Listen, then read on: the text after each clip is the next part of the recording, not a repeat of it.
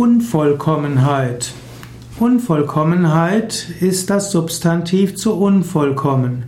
Was nicht vollkommen ist, ist unvollkommen. Man muss sich bewusst machen, dass im Relativen es nichts Vollkommenes gibt.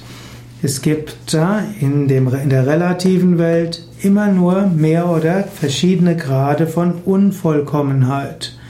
Man muss sich bewusst machen, dass das eigene Wissen unvollkommen ist und auch jede noch so gründlich getane Arbeit ist immer noch voller Unvollkommenheiten.